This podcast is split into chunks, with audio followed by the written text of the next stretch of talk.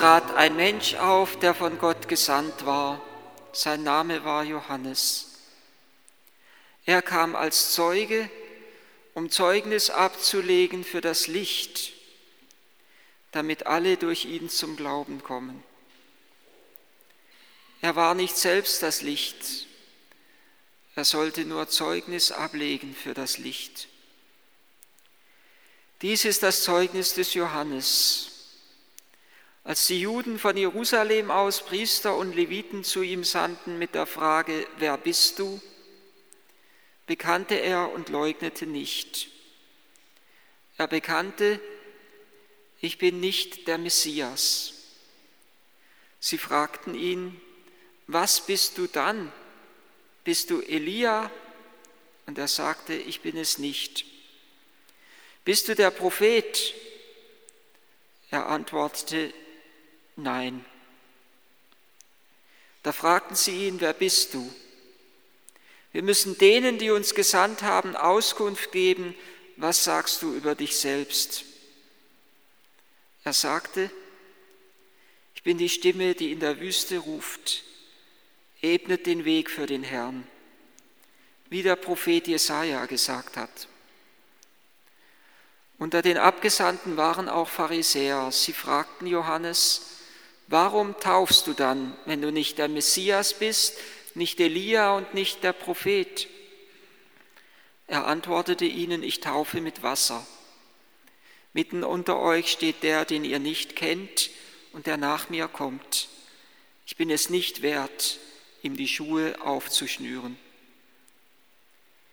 Dies geschah in Bethanien, auf der anderen Seite des Jordan, wo Johannes taufte.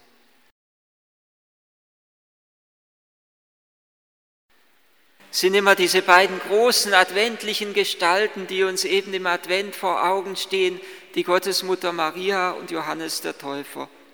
Und wenn ich ehrlich bin, ist mir immer die Gottesmutter ein wenig sympathischer. In ihrer Mütterlichkeit, in ihrer Zärtlichkeit, in ihrer Liebe, in ihrer Güte, mit der sie uns berühren und unser Herz für Jesus gewinnen möchte. In ihr wird so offenbar, wie wir Gott gegenübertreten sollen, wie wir ihn empfangen sollen, in dieser reinen Bereitschaft, in dieser vollkommenen Verfügbarkeit, in dieser restlosen Offenheit, in dieser ganzen Hingabe, in ihrem makellosen Ja-Wort, mit dem sie ein grenzenloses und ganzes Ja-Wort, ganzes Ja, ganz Hingabe zu Gott sagt, sich ihm ganz schenkt. Maria ist diejenige, die in der Hochzeit zu Kana den Wein erfleht und Johannes der Täufer ist derjenige, der Buße und Umkehr predigt. Der Wein ist den meisten ein wenig lieber als Buße und Umkehr.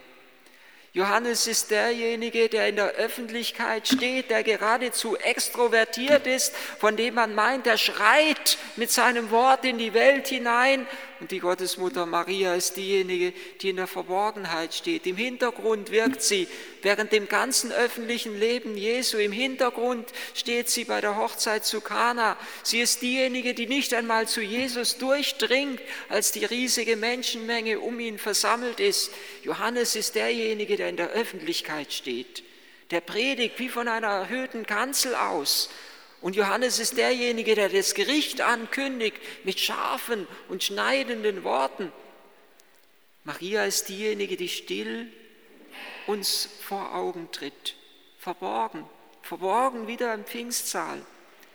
Johannes derjenige, der in der Öffentlichkeit steht, zu dem sie in Scharen hinauspilgern, ganz Judäa und Jerusalem, der das Gericht ankündigt, aber der zugleich auch, wie wir schon oft bedacht haben, auf Jesus hinweist als das Lamm und der Jesus als den Bräutigam bezeichnet.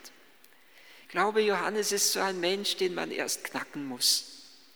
Der so ein Mensch ist mit einer harten äußeren Schale, aber einem ganz innigen, weichen Kern, den man erst knacken muss, der einem etwas fern, unnahbar erscheint, mit seinen Kamelhaaren bekleidet und der sich ernährt mit Heuschrecken und wildem Honig, so ein, so ein, so ein Urmensch, der uns da vor Augen steht, einer, der in der Wildnis lebt und der selber ja oft fast wie ein Wilder dargestellt wird in der Kunst, mit seinen zottelnden Haaren und seinem gegerbten Gesicht.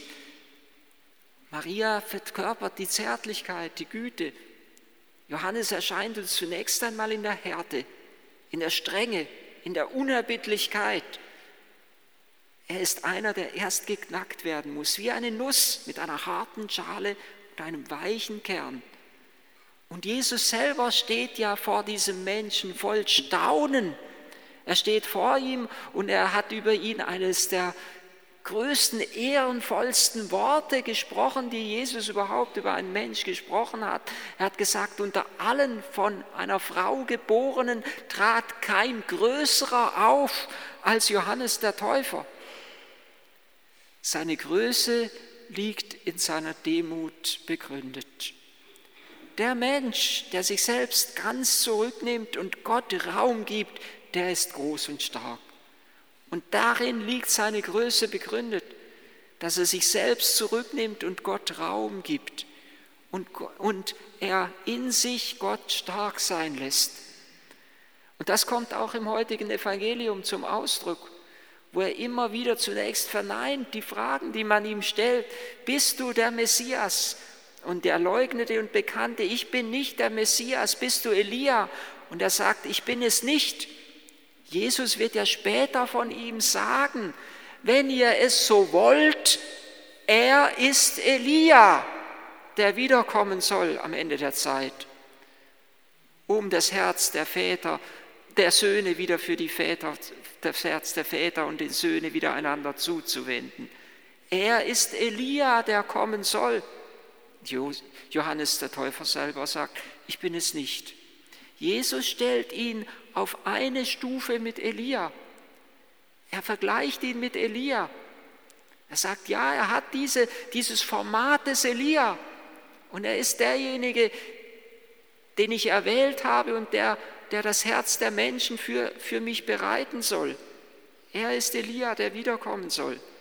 Und Johannes in seiner Demut sagt, nein, ich bin es nicht. Und noch einmal fragen sie ihn, bist du der Prophet? Und wieder sagt er, nein. Und sie fragen ihn, wer bist du dann? Und jetzt gibt er ein strahlendes Zeugnis von sich selbst. Er sagt, ich bin, wörtlich übersetzt, die Stimme eines Rufers in der Wüste unmittelbar bevor diesem Zeugnis des Johannes, es ist ja ein Zeugnis, das Johannes gibt, das ist das Zeugnis des Johannes, haben wir gehört. Unmittelbar vor diesem Zeugnis schreibt der Evangelist Johannes den Prolog. Diese Einleitung zum Johannesevangelium, die wir dann an den Weihnachtstagen immer wieder hören. Am Anfang war das Wort und das Wort war bei Gott und das Wort war Gott. Im Anfang war es bei Gott. Alles ist durch das Wort geworden und am Ende dann schließlich das Wort ist Fleisch geworden. Jesus ist das Wort und Johannes ist die Stimme. Er möchte, dass dieses Wort durch ihn hindurch zu den Menschen gelangen kann. Er sagte, er ist die Stimme, er ist, er ist im tiefsten Sinne Vorläufer.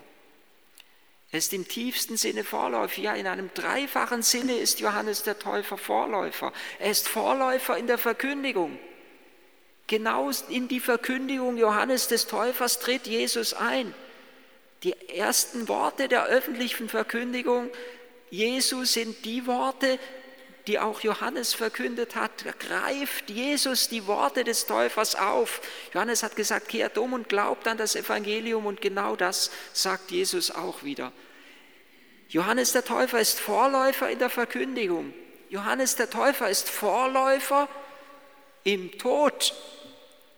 Er gibt ja sein Leben hin, nebenbei bemerkt für die Unauflöslichkeit der Ehe, weil er eben Herodes zurechtgewiesen hat, dass, oder Herodias zurechtgewiesen hat, dass es nicht recht war, die Frau, den, den, den Mann ihres Bruders, dass es Herodes nicht recht war, eben die Frau seines Bruders zur, zur, zur Ehefrau zu nehmen, dass es jedenfalls nicht recht war, eine andere Frau zur Frau zu nehmen.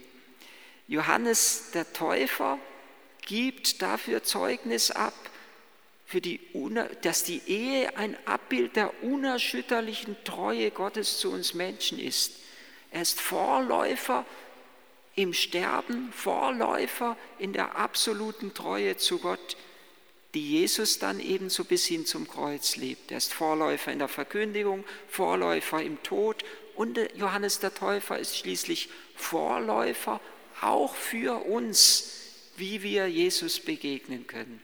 In Maria wird es uns so leicht sichtbar, die Grundhaltung der Empfänglichkeit, der Bereitschaft.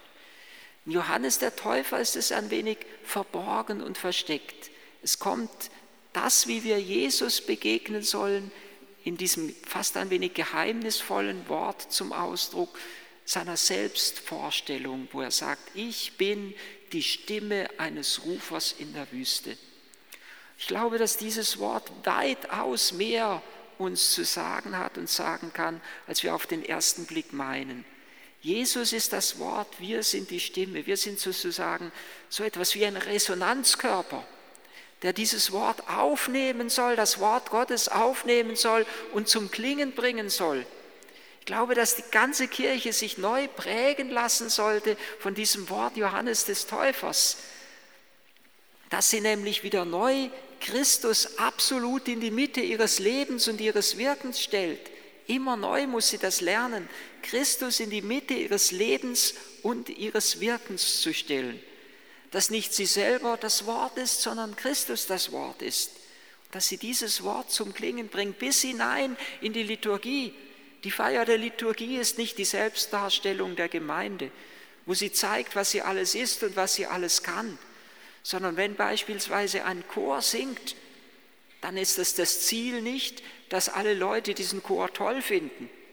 Das ist vielleicht die Nebenwirkung sondern wenn der Chor singt, dann ist es zum einen zum Lobpreis und zur Verherrlichung Gottes, zum anderen aber auch um, um dem Wort Gottes Gewicht und Fülle zu geben. Genauso mit der Orgel. Wenn die Orgel spielt, dann dient sie dazu, uns in die tiefe Sammlung hineinzuführen. Sie hat nicht Selbstzweck. Die Orgel spielt nicht, dass wir sie toll finden, sondern sie spielt, damit wir tiefer zu Christus hineinfinden, damit unsere Herzen bereitet und empfänglich werden, dass Gott sein Wort sprechen kann zu uns, dass unsere Herzen gleichsam ein wenig von der Härte, so ein wunderbares Vorspiel, wie wir es vorhin gehört haben, dass unsere, Her unsere Herzen ein wenig einstimmen können, von der Härte des Alltags sich lösen können, ein wenig weich werden, gefügig werden dass Gott durchdringen kann. Das ist das Ziel der Liturgie, dass diese beiden Ebenen zwischen Himmel und Erde zur Deckung kommen, dass wir ein Stück weit in den Himmel hineinkommen und der Himmel auf die Erde herabkommt. Das ist im tiefsten Sinne Liturgie, dass wir dem Wort Raum geben, einen Resonanzkörper bieten. Und in den verschiedensten Bereichen ist das so. Angefangen oben bei der Orgel bis unten in den Kellern, wo die Sakristei der Ministranten ist. Da, wo wir auf Gott hin ausgerichtet, wo ein Einzelner in der Liturgie auf Gott hin ausgerichtet ist, für ihn geöffnet ist, da begegnen sich Himmel und Erde. Und da wird es für die anderen leichter, in die Begegnung mit Gott, ebenso in die Begegnung mit Gott einzutreten. Das steht alles im Hintergrund dessen, wenn Johannes sagt, ich bin die Stimme eines Rufers. Ich bin nicht selbst Wort, das Wort, ich bin nur die Stimme. Ich bin derjenige, der dem Wort einen Resonanzkörper gibt, der ihm Kraft gibt, der es hörbar werden lässt. Und wir können das und müssen das auf den Alltag übertragen, dass wir mitten im Alltag, in der Weise, in der wir in der Liturgie lernen, auf Gott hin ausgerichtet zu sein in Ehrfurcht und Offenheit vor ihm zu stehen.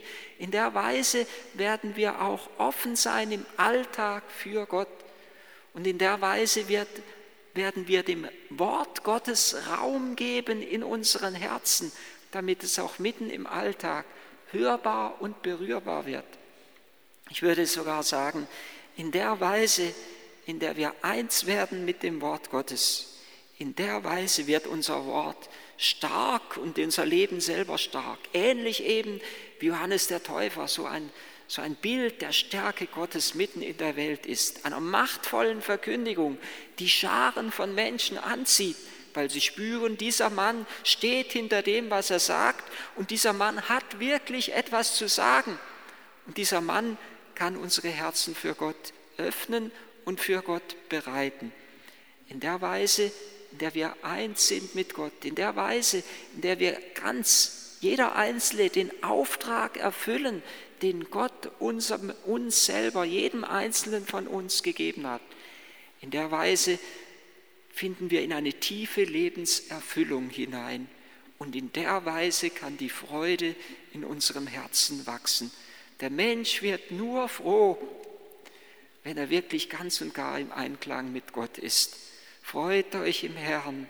Noch einmal sage ich euch, freut euch, denn der Herr ist nahe. Es ist der letzte und tiefste Grund unserer Freude, da wo sich Himmel und Erde berühren, wo Gott und Mensch eins werden.